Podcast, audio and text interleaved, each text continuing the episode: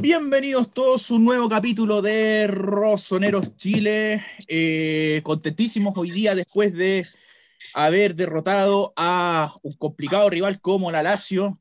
Y bueno, aquí estamos iniciando otro nuevo capítulo. Eh, tenemos harto, harto que cortar, harta tela que cortar hoy día. Y bueno, como siempre me acompañan los panelistas estables y un refuerzo nuevo que lo vamos a presentar. Partimos por los de la casa, los que yo son de la casa, don Andy Espinosa.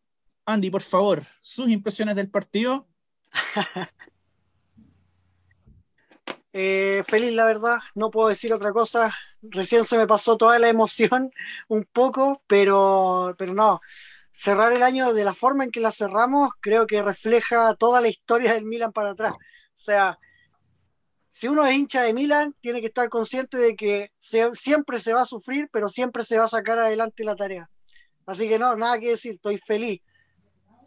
Gracias, Andy. Ahora seguimos con mi compadre desde México, desde Mérida, México, mi amigo personal, don Sebastián Gutiérrez. Por favor, Seba, sus comentarios del partido.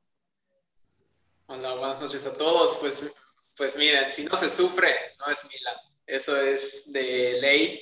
Si no se sufre, no es Milan. Y yo soy muy feliz. Eh, como todos, grité el gol. Yo creo que encontrar el sentimiento de gritar y llorar al mismo tiempo cuando alguien mete un gol al último minuto, pues ya saben, eso es lo que causa Teo Hernández.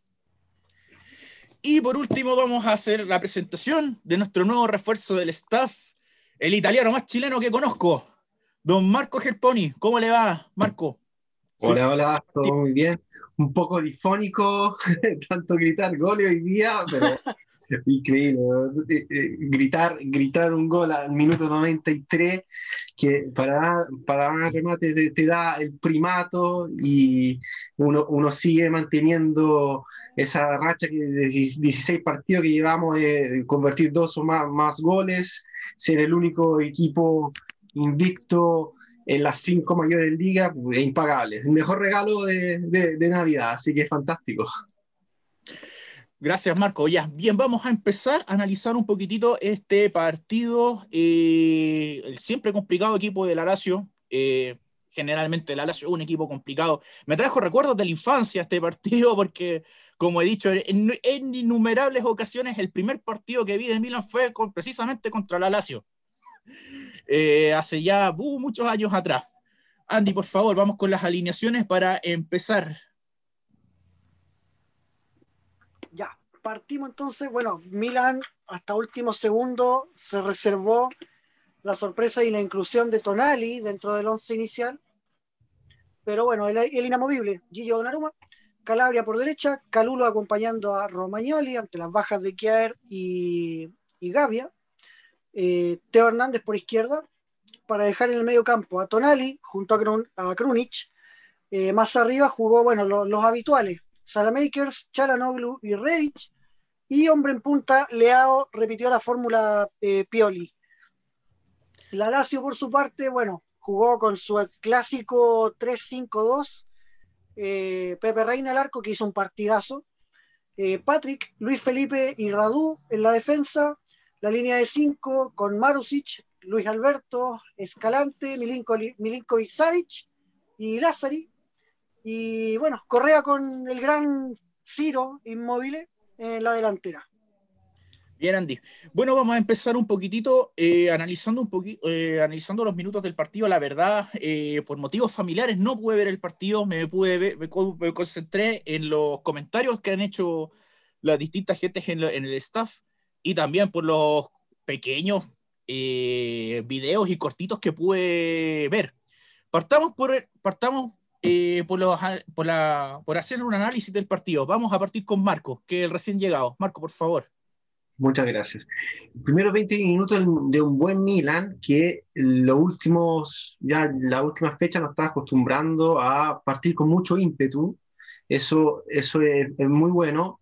Eh, generalmente estamos acostumbrados a un Milan eh, más, más diésel, por así decirlo, que parte muy cauto, estudiando, respetando a los rivales, y ahora ya no. Este Milan, yo creo, por la, bañado un poco por la tónica de, de tener eh, eh, un plantel tan, tan joven y con hambre, eh, hace que partamos con, en, cuarta de una y eso, eso es muy agresivo, el rival lo siente, se descoloca, y bueno, eh, y tuvimos ya la, suerte con el Sassuolo de, de, generar el gol más rápido de la, de la historia de la Serie A y de, la, de las cinco mayores ligas de, de, Europa. Así que me gusta este Milan como parte. Después baja un poco el ritmo, pero por lo menos hemos cosechado varios goles ya en los primeros minutos, así que que siga así, porque así le podemos hacer frente a cualquier rival. Em, bueno, concordando un poquitito, eh, sí, en efecto, yo creo que la velocidad en ataque eh, ha sido fundamental. No sé, Seba, ¿qué puedes agregar al respecto o algún otro comentario para complementar?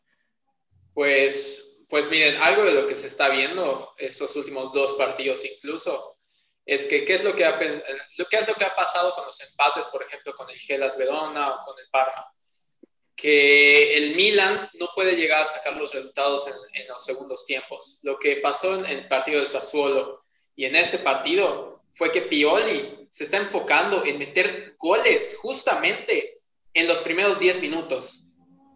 ¿Por qué? Para que el rival no agarre esa potencia, porque si se dan cuenta, la Lazio agarra potencia cuando el Milan ya tenía dos goles, eh, la Lazio ya se empezó a prender pero el Milan empezó a resistir un poco más. Los, los goles que llegaron, pues por mala suerte por lo del penalti y así, pero se está dando cuenta Pioli que el Milan tiene y, necesita meter esos primeros goles en los primeros 10 minutos o en, o en, los 20 minutos para poder sacar el partido y no sufrir en el segundo tiempo. Andy, ¿algo más que agregar?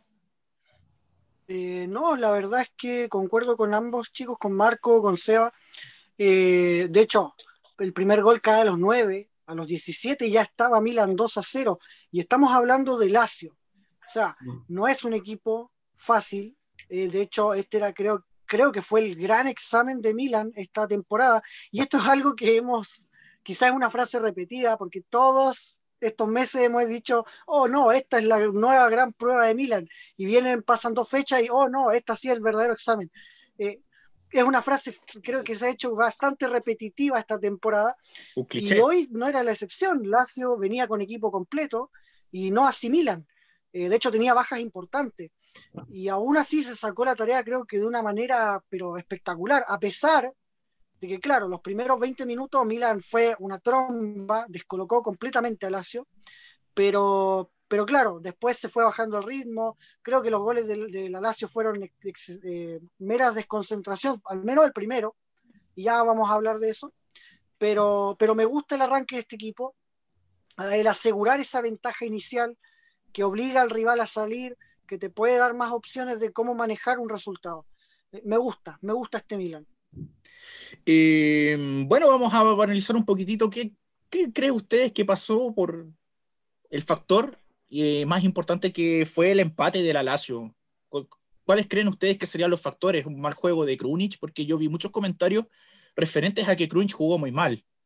En realidad fueron las, las ausencias. O sea, yo, yo creo que es un equipo con ausencias y no solo eso, de que ni siquiera Tonali ni Revic estaban en un buen físico. Gillo estaba sufriendo todo el partido porque le estaban pegando y, y casi casi hasta iba a salir del campo se quedó, que es lo bueno, pero yo creo que las ausencias sí eh, no dejaron esa, como que el equipo pueda seguir manteniendo el resultado. O sea, yo creo que iba a llegar el momento en el que la Lazio se iba a prender y iba a buscar los goles. Y pues nuestra defensa no está muy acostumbrada. Por ejemplo, Calulu está jugando eh, en estos momentos por, por, la ausencia de Kjaer y Gavia y Krunic, que como tú dices, Miguel, fue eh, prácticamente el punto más bajo del partido, eh, que sí dejó espacios terribles, casi casi pues nos marcan un penal por su culpa.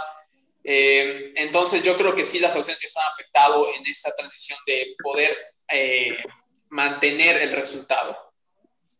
Marco, ¿algo más pregar o Sí, no, sin lugar a duda la ausencia. En cada vez nos damos más cuenta como sí en la mitad de cancha en verdad es fundamental. Puede, puede faltar cualquiera, pero no puede faltar él. Eh, por suerte, este fue el, creo que fue el primer partido que ganamos sin Kese. Y bueno, con, con el tema de, de, Calulu, la verdad, cosas que deja de, de, de errores de juventud. Hoy día o sea, tenía un 2-0 el partido estaba dominado, dominado por el Milan y la Lazio netamente entra, vuelve a entrar en el partido por una, una falta, que si se puede decir falta, no fue, no, yo, yo la verdad no lo considero como falta, fue un, un, un, tope, topetazo, eso son, son cosas normales en el área. Yo, la verdad, que yo creo que fue muy generoso el VAR y eh, el, el árbitro, el árbitro ni, siquiera se, se, había dado cuenta. Pero mm, el, el, gran problema del partido después del 2-1 fue, claro, tener el equipo muy largo, la, faltaba mucho el, el, medio campo y claro, lamentablemente Tonali no, sin, sin, una compañía, porque Tonali cuando está junto a Kessi, en verdad saca a reducir un muy buen juego, yo creo que juega más tranquilo, sabe que tiene perfecto partner para hacerle el aguante la muralla, él ya puede, eh, ¿cómo se llama?, eh, dirigir mejor el balón. Eh, acotando un poquitito el comentario de Marco, ¿creen ustedes que fue penal el penal de la Lazio que le cobraron. La dejo abierta a los tres. El fútbol, el primero, es de roce. y la verdad que eh, Calulo ni siquiera se da cuenta que va a, hacer, hacerle, a, tocarle, a rozarle. No sé por qué. Ahora, claro, después eh, Correa salió supuestamente por esa misma, por ese mismo dolor que de, de ese roce, pero la verdad que al principio yo pensé que estaba como mm, estaba exagerando un poco el, el, el, ¿cómo se llama? el, golpe o, o, toque, verdad que fue un roce, nada, nada, para mí no fue penal. Y para los periodistas ¿Sí? ¿Andy? Mira, de, mira, la verdad para mí el primer, o sea, el penal de Calulu no fue. Es muy mm. interpretativo. Eh, son de esos penales que tú dices, eh, si lo cobra, está bien, si no lo cobra, también está bien. Eh, yo no habría sido tan, eh, ¿cómo se dice?, tan estricto, producto de que, como decía Marco, el jugador no se dio cuenta siquiera que, que, estaba, que iba a pisar, o que en realidad ni siquiera lo alcanzó a pisar, fue un roce, un toque ínfimo. Eh, creo que el, que el, jugador de Lazio maxificó mucho la, el contacto. y bueno, después, ¿para qué vamos a, a resumir lo que pasó? Creo que fue una total desconcentración de la defensa, sumado al, al, a, la suerte de que justo el rebote que dio Gillo tras atajar el penal le cayó en la cabeza a Luis Alberto, nada que hacer ahí, ¿viste? Pero, eso fue, pero, pero fue mala suerte. más de mala suerte, claro, más que otra cosa. Ahora, si me pregunta, yo no habría cobrado ese penal, pero, pero quizá el árbitro lo hizo para congraciar un poco el resultado. completamente interpretativo. Si se fijan, el, el Calulu ni siquiera está mirando, está mirando hacia el, el, que va a sacar el córner. Ni siquiera está mirando la, la marca. Él, él nomás, no, y, cambia la, y cambia el foco de la vista hacia la pelota, de hecho. El, el, el VAR debería haber interpretado eso. Yo creo que fueron muy generosos, quisieron compensar un poco, porque convengamos que en el penal del Milan, estamos todos de acuerdo que mano no fue, pero sí el penal es por el contacto del jugador que sí pasa de largo y pasa a llevar a Revich. Pero yo creo que ahí también se sintieron generosos y yo creo que fue compensación. compensación. Lamentablemente cuando uno compensa comete doble error.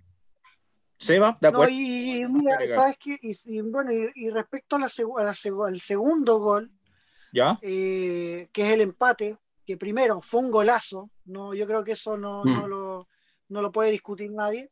Fue un gesto técnico increíble del asistidor y la definición de inmóviles fue una delicadeza, pero, pero Milan no entró bien el segundo tiempo, Lazio llegó dos veces antes del, del empate tuvo un remate bastante venenoso de, de inmóviles que, que Guillo contuvo bastante bien.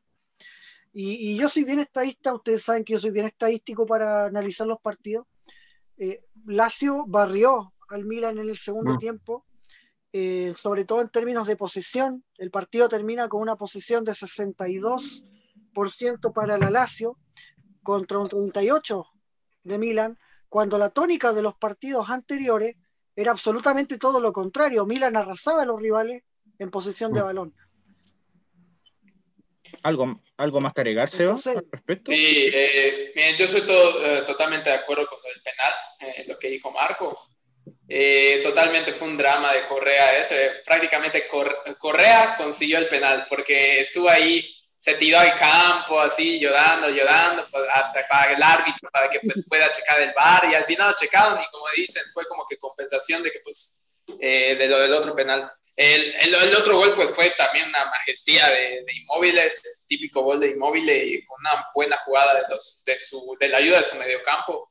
Eh, yo estaba pensando eh, en lo que pasa con el Milan, yo creo que manejó el juego muy diferente a como manejó los otros. De hecho, por eso tuvimos poca posesión de balón, porque la Lazio incluso es, es uno de los equipos con más posesión de, de balón en la liga. Es un equipo que el mediocampo de la Lazio es muy bueno, manejan el balón muy bien.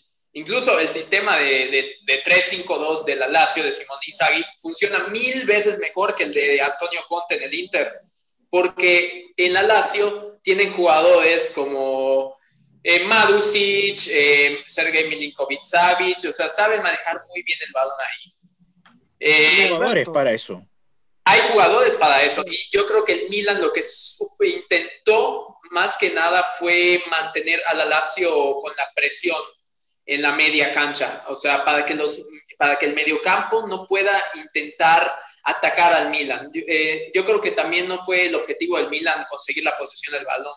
Querían conseguir mantener el resultado, pero pues por las pocas ausencias, por lo que decían antes de Kessi, que si su trabajo es mucho eso, lo, recuperar balones, está presionando mucho y además que si no se cansa, o sea, te dura los 90 minutos. Algo que Krunic y Tonali intentaron hacer, pero no les salía muy bien.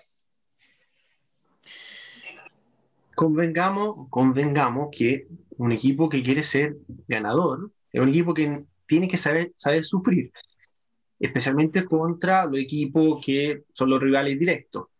Ahora bien, claro, el, el Milan hoy día, después de los 20 minutos, yo creo que le cedió un poco la batuta a la Lazio, pero hay que, hay que darse cuenta también que tampoco fueron muy, muy, muy de riesgo la jugada de, de la Lazio. Por eso yo, yo, la verdad que era bien cauto y, y me estaba, estaba, esperando los últimos 15 minutos para una arremetida de, del Milan, que gracias a Dios eh, ocurrió, minuto 93 me llama la atención que eh, los cambios de que hizo Inzaghi, sacando, sacando a Chile Inmóviles, sacando, ¿cómo se llama?, los jugadores más, más, incisivos que tenía, eh, casi que apostándole ya y estando conforme con, con el empate. Entonces, de hecho, estaba conforme eh, con el empate, creo. Es, es, importante, es importante eh, recalcar que el Milan está aprendiendo a sufrir los partidos cosa que uno años año anteriores le, le admiraba un poco a la Juve que jugaba mal, eh, porque le atacaban, atacaban, atacaban, atacaban, y de repente metía el gol y se ya, por, la mínima se llevaba el triunfo. Eso es un equipo ganador, o sea, hay, hay que, hay que convenir en esto. Entonces, si, si Milan está, logra hacer eso y logra, eh, ¿cómo se llama?, eh, mantener a distancia a, a, los rivales directos, lo, lograr que, ya, que choquen, que choquen, que choquen con una muralla, siendo que hoy día no teníamos que no teníamos a Gabia y, y, teníamos Calulu, dentro de todo, dentro de los errores que cometió por, por inexperiencia, llámalo como quieran, eh, eh, falta, falta de madurez, hicieron un buen trabajo. O sea, nosotros, ya la defensa de Minas, cuando, cuando se cierra, lo, logra en verdad mantener a distancia a los rivales, porque en verdad no pasamos muchas zozobras. Hay otra cosa que agregar, disculpa, Seba, eh, pa, para pasar ya un poquito al otro tema. Eh, hay otra cosa que yo hice una crítica el otro día mientras hizo el live eh, post comentario del último partido con Sassuolo, que fue el tema de las pelotas paradas. Y hoy día se mejoró mucho eso, parece que Pioli me escuchó.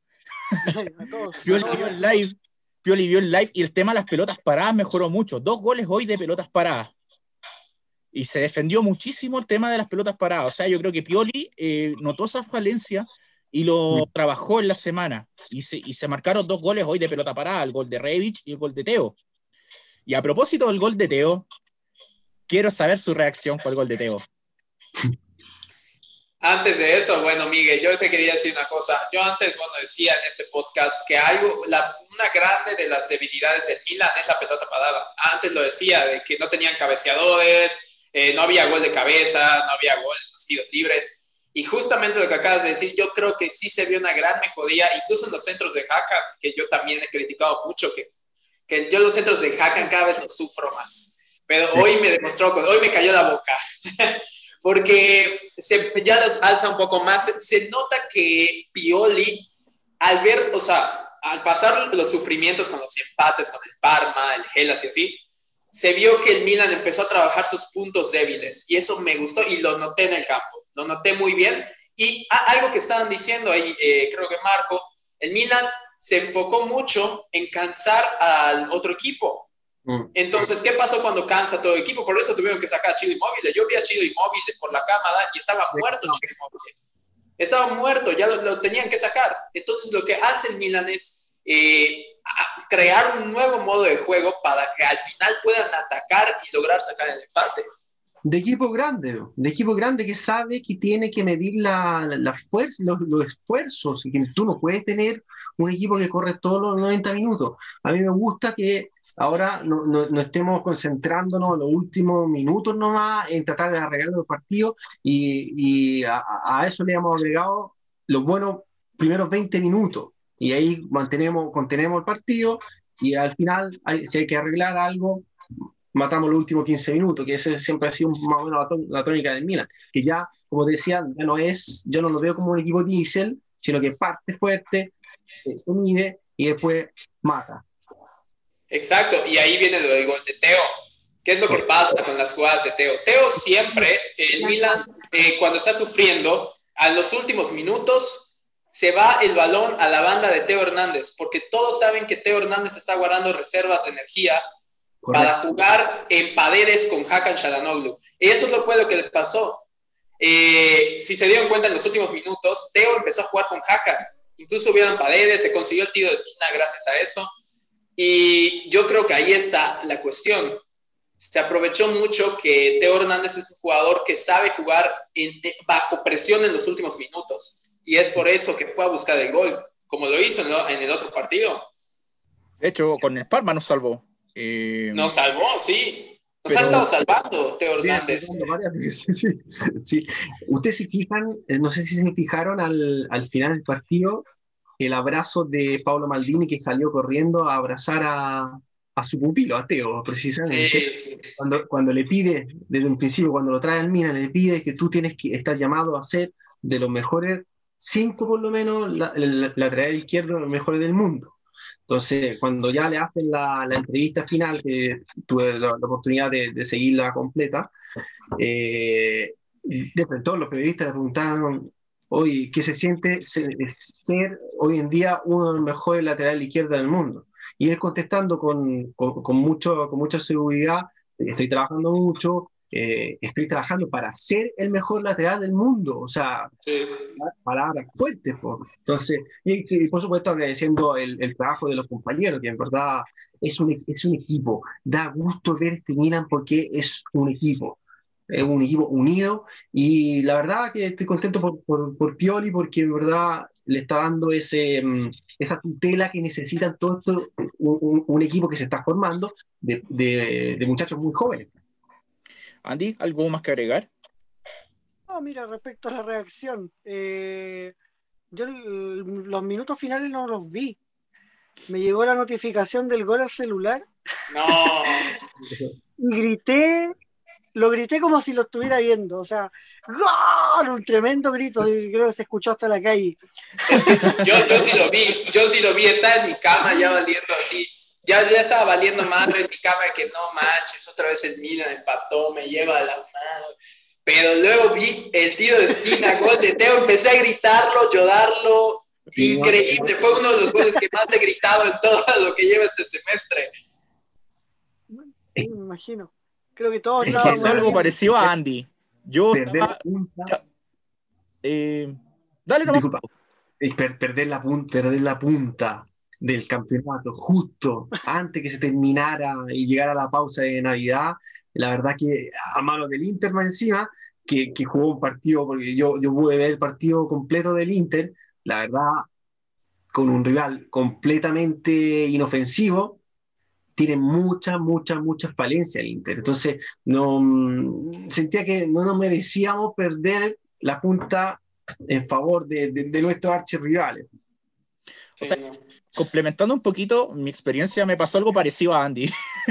Estaba siguiendo el partido a través de los comentarios de, los, chiquillos de Milan Chile y los chiquillos del staff estaba viendo los comentarios, estaba viendo más o menos qué estaba pasando y veía que iba Milan ganando 2-0, después que eh, terminó 2-1, después a 2 y ya prácticamente terminando el partido a 2 dije, oh, vamos a perder la punta con el Inter. Me pasó lo mismo que acaba de mencionar Marco, que sentía que no podíamos perder la punta a manos del Inter y de repente veo el 3-2, así actualizando la aplicación, y veo el 3-2 y la cara se me llenó de risa y hasta lo grité. El conductor del Uber que me venía a dejar acá a mi casa estaba, eh, ¿qué pasa con este tipo?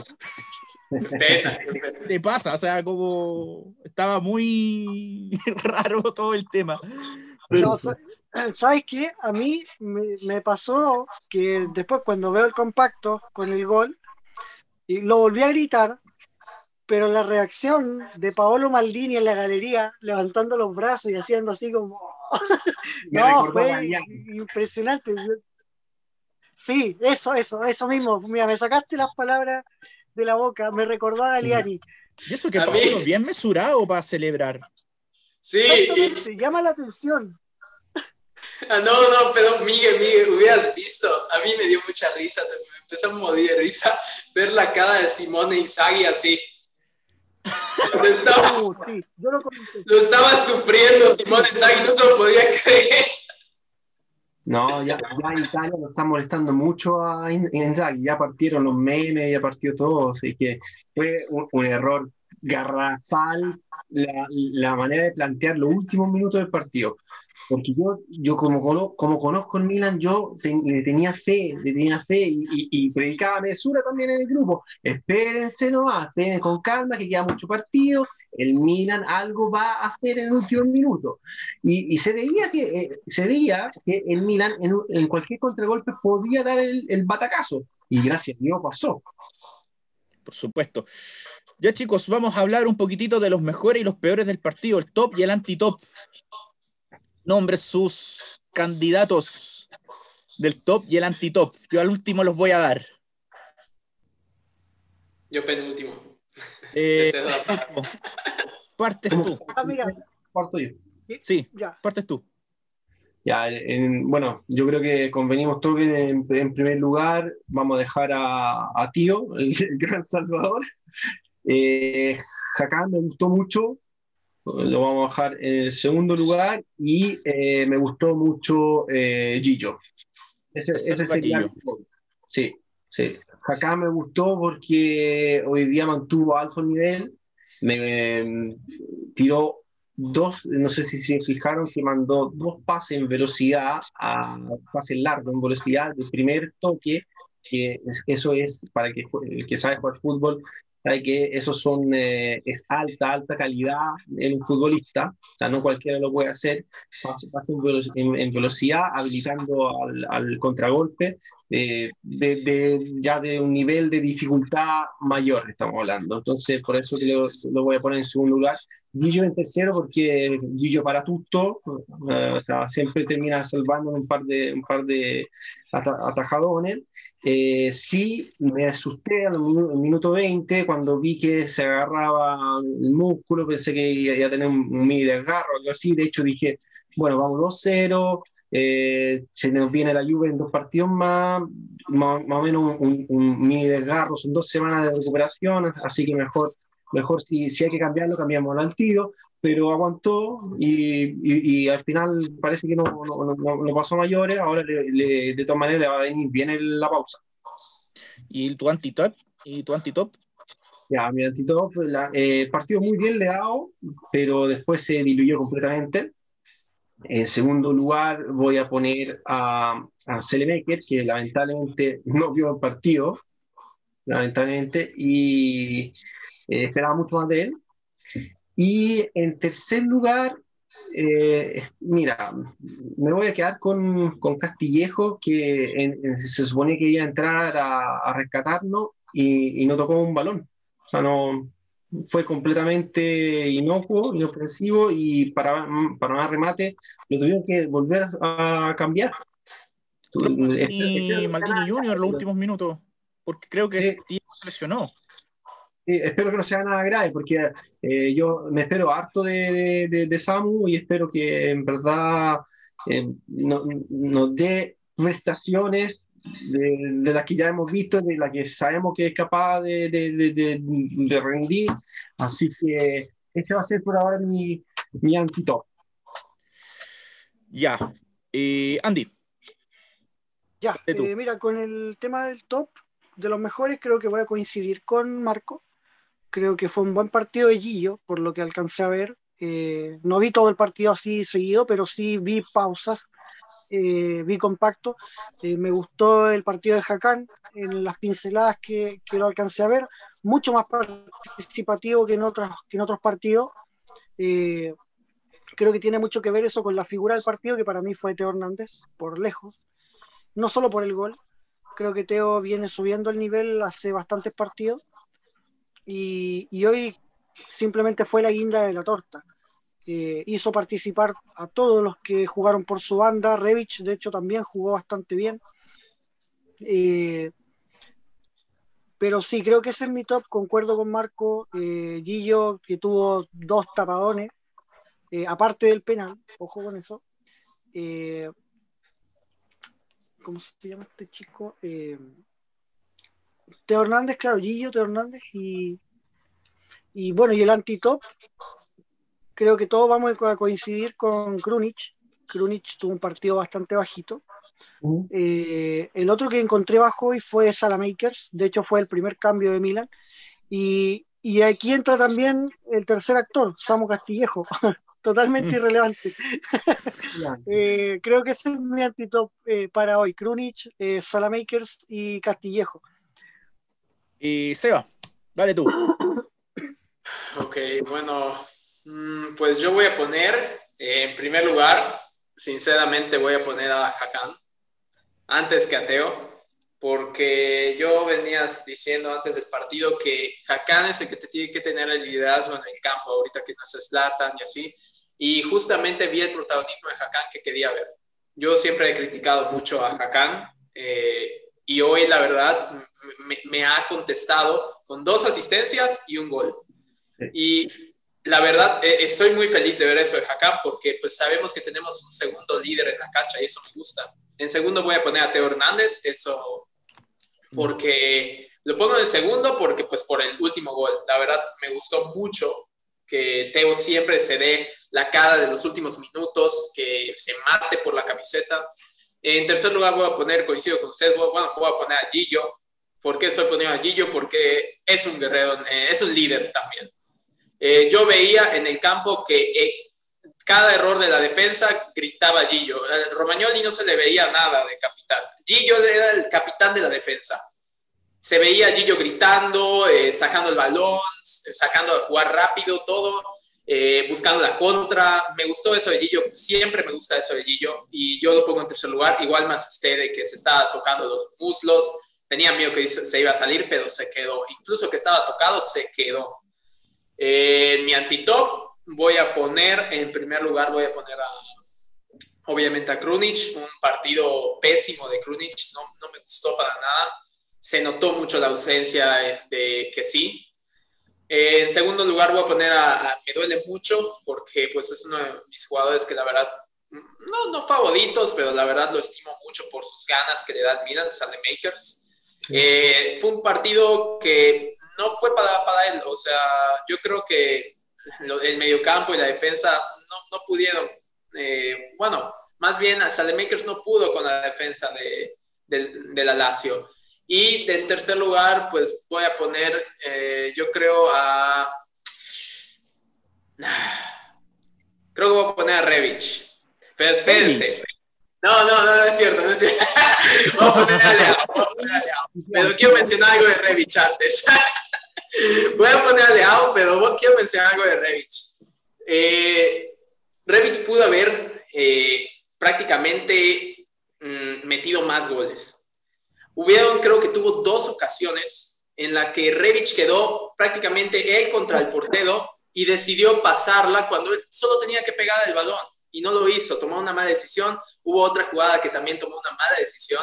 se le vio ese, yo creo que Revich pudo rematar el partido en, esos momentos. Y yo creo que le falta eso a Revich. Eh, sí estuvo muy bien por lo de su gol, pero sí vi que tuvo esas oportunidades, que no supo tomar decisión correctamente y pudo haber acabado el partido desde antes. Pero Leao sí no, no, no tuvo lo que tuvo antes, el, el, anterior partido, tampoco fue un partido de Leao como el de Makers. Y pues por eso está en tercero. Ya, ahora remato yo. Bueno, yo creo que vamos a tener una decisión más o menos unánime en cuanto al top, eh, salvo el orden. Salvo el orden, yo creo que el primer lugar, yo creo, se lo doy nuevamente a Teo. Creo que Teo fue el héroe de la jornada, nos salvó con el gol en el último minuto, hizo un excelente partido, creo que tuvo muchísima personalidad. Lo mismo concuerdo con Hakan. Eh, Hakan creo que lo colocó en el segundo lugar, mejoró mucho en el tema de las pelotas paradas, eh, dio dos asistencias, hizo un gol de penal. Eh, creo que fue, tuvo personalidad, como dijo Seba. Eh, lo que dijo Marco también, eh, el tema de los pases en velocidad también se le vio muy bien. Y en tercer lugar a Gillo. También yo creo que Gillo tuvo mucho protagonismo en la zona defensiva y también ordenando mucho. Y creo que uno de los líderes del equipo sin duda es Gillo Naruma junto con Slatan, con Kjaer, entre otros. Mm. Yo creo que estamos absolutamente de acuerdo, los tres, los cuatro, perdón. Eh, contra el anti-top, yo creo que Krunic eh, no, nuevamente hizo un partido más que nefasto. Eh, yo creo que ya definitivamente Krunic, no sé, está pidiendo ya no sé si será, antes lo, lo, podíamos defender porque no lo, colocaba, no lo colocaban en su puesto, no tenía muchas grandes oportunidades, que jugaba muy pocos minutos, no podíamos ver con todo su potencial al, al bosnio, pero lamentablemente yo creo que aquí se le dio la oportunidad y en otros partidos, por ejemplo contra el Celtic, se le dio la oportunidad y fracasó y ahora nuevamente fracasó con la Lazio. Yo siento que Krunic eh, me da la impresión de que no es un jugador para Milan y que el esquema no le favorece tampoco. Tiene mala actitud, Miguel. Incluso en el partido se vio que te cometía la falta, faltas estúpidas. Eh, le sacaba una amarilla, una amarilla que yo pensé que iba a ser de roja porque era de roja. Eh, yo creo que le falta actitud, no es para Milan. Se puede ir con eh, Altodino a descender con Gianpaolo. Lo otro, eh, bueno, me duele decir esto, eh, Salamakers es uno de mis jugadores favoritos, pero lamentablemente creo que hoy día contra Lazio no era su partido, concuerdo con Seba y con su comentario. Lamentablemente se naufragó ante la defensa de tres de la Lazio, ante la marca del izquierdo, creo que era Marusic, si no mal recuerdo. Eh, eh, por ahí va la cosa. Y eh, en el tercer lugar coloco a Leao, eh, de ser el mejor la semana, el partido anterior contra Sassuolo, ahora pasa a ser el peor. Su inconsistencia, pasó. Su inconsistencia y es espasmante. Yo creo que es una de las cosas que más le criticamos a Leao, es que es demasiado inconsistente. Un partido te puede ser el mejor y un partido te puede ser el peor. Y si hay algo que detesto yo, son los jugadores inconsistentes e irregulares. Estar dependiendo de jugadores inconsistentes e irregulares es lo que nos ha tenido en la, disculpándome el francés, eh, la expresión, nos ha tenido en la mierda absoluta en los últimos 10 años. yo creo que mm, eh, Leao también eh, se gana mi anti-top 3 hoy. Eso, chiquillos. bueno, ahora vamos a vamos a repasar un poquitito la tabla. Milan puntero con 34, segundo Inter con 33, tercero Roma con 27, eh, cuarto Sassuolo con 26, quinto creo que está eh, Napoli. Napoli con 24, 24.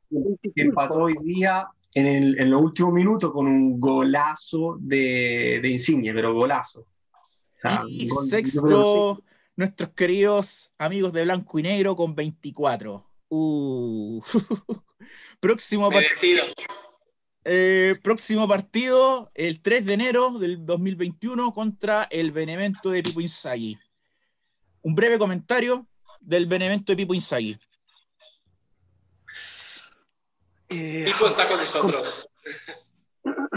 Un equipo que hay que, hay que, hay que respetarlo, jamás tenerlo. Hoy día ganó 2-0, viene, viene de, de menos a más eh, es un equipo que no, no, hay que olvidarse que eh, es dirigido por Pipo y fue un jugador que eh, logra transmitir a sus jugadores toda su garra y así lo están demostrando. Es un equipo que hay que tener cuidado. Yo creo que, si bien está peleando por salvarse del descenso, probablemente pueda salvarse. Sí, y recordemos que también el Benevento empató con la Lazio, ¿eh? Eh, o sea, es un equipo que, como dice Marco, le, da garra. Eso es lo que transmite Pipo. Eh, incluso hasta lo intentaba transmitir en su Milan. No le salió muy bien por los jugadores que tenía. Pero eh, digo, yo creo que hay que respetar mucho a este equipo, porque es un equipo que le va a meter garra, que le va a pelear al Milan y que nos va a pelear como nos peleó, por ejemplo, el Parma o el Hellas. Y hay que cuidar eso hay que cuidar eso y esperemos los regresos en las lesiones. Vuelve Kessi. Sí, vuelve Kessi además. Teo, creo que Teo se pierde el partido. Teo ¿eh? se pierde el próximo partido contra Benevento. Sí, está, bien. percibido. Que, que, entre Dalot y que, que eh, aproveche su oportunidad. Sí, por un Dale. Dale. Sí, dejarlo listo para que vuelva con todo. De hecho, eh, para terminar, bueno, hablar de Benevento, que viene de dos partidos consecutivos ganando contra rivales que no son para nada fáciles. Eh, yo creo que no es un equipo, como decía Marcos, que, hay, que haya que subestimar, yo creo que hay que tenerle mucho respeto, le puede plantar un partido muy, pero muy complicado al Milan. No creo que Pipo esté con nosotros, Creo que Milan, o las cartas para ganar de Milan van a pasar eh, en la confianza que tengan los jugadores que vuelven. Eh, pensando además que el próximo partido es contra la Juventus eh, y considerando además que Inter juega contra Crotone, que Sassuolo juega contra Atalanta, que son partidos que en cierto modo a Milan lo, lo involucran indirectamente, o sea, va a estar quizá con un ojo mirando para el lado, viendo cuáles van a ser los resultados de los equipos que van ahí más o menos cerca. Guardando las proporciones, obviamente, uno siempre va a estar mirando en este punto a Inter solamente porque el resto está un poco más lejos. Bien. Eh, bueno, yo creo que Benevento eh, tiene una buena campaña, Benevento. Eh, va a estar en el lado izquierdo de la tabla ya. eso ya es un campañón por un equipo que está recién ascendido. Yo creo que Benevento sí o sí se salva el descenso este año. No creo que se vaya a la B. Para mí no es un candidato que vaya a irse a la B y hay que tener cuidado con esta clase de equipos chicos. es cosa de revisar el Par, eh, los partidos contra el Parma, contra el Genoa, contra el Gelas, el año pasado contra el Spal. O sea, yo creo que Pipo va a plantear algo similar a eso. Y yo creo que por ahí va la cosa. Pero bueno, nos vamos a estar viendo el 3 de enero el partido de Milan con Benevento. Y ahora para cerrar el podcast, bueno, eh, saludos a quien quieran enviar. Eh, de partida, feliz Navidad para todos, porque este podcast yo probablemente va a salir el mañana, 24. Eh, Así que les deseo de antemano una feliz Navidad a todos los rosoneros. Marco, dele nomás saludos a quien quiere, a quien quiere enviar saludos. Un saludo que ya se lo envié apenas terminó el partido llamado a, mi primo interista, le, pregunté, qué se sentía sentir eh, estar puntero por un rato, así que mejor regalo imposible para la Navidad. Así que saludo a todos, eh, Forza Milan, Forza Rossoneri y buon Natale a tutti. Seba. Eh, pues feliz Navidad a todos chicos, rosoneros. Yo creo que el Milan nos ha dado un regalo espectacular. Eh, un saludo para uno de mis mejores amigos que le va al Inter. Y solo le quiero decir que hace mucho frío en la cima y que pues por el momento se aguante porque no va a estar ahí por, por un buen rato.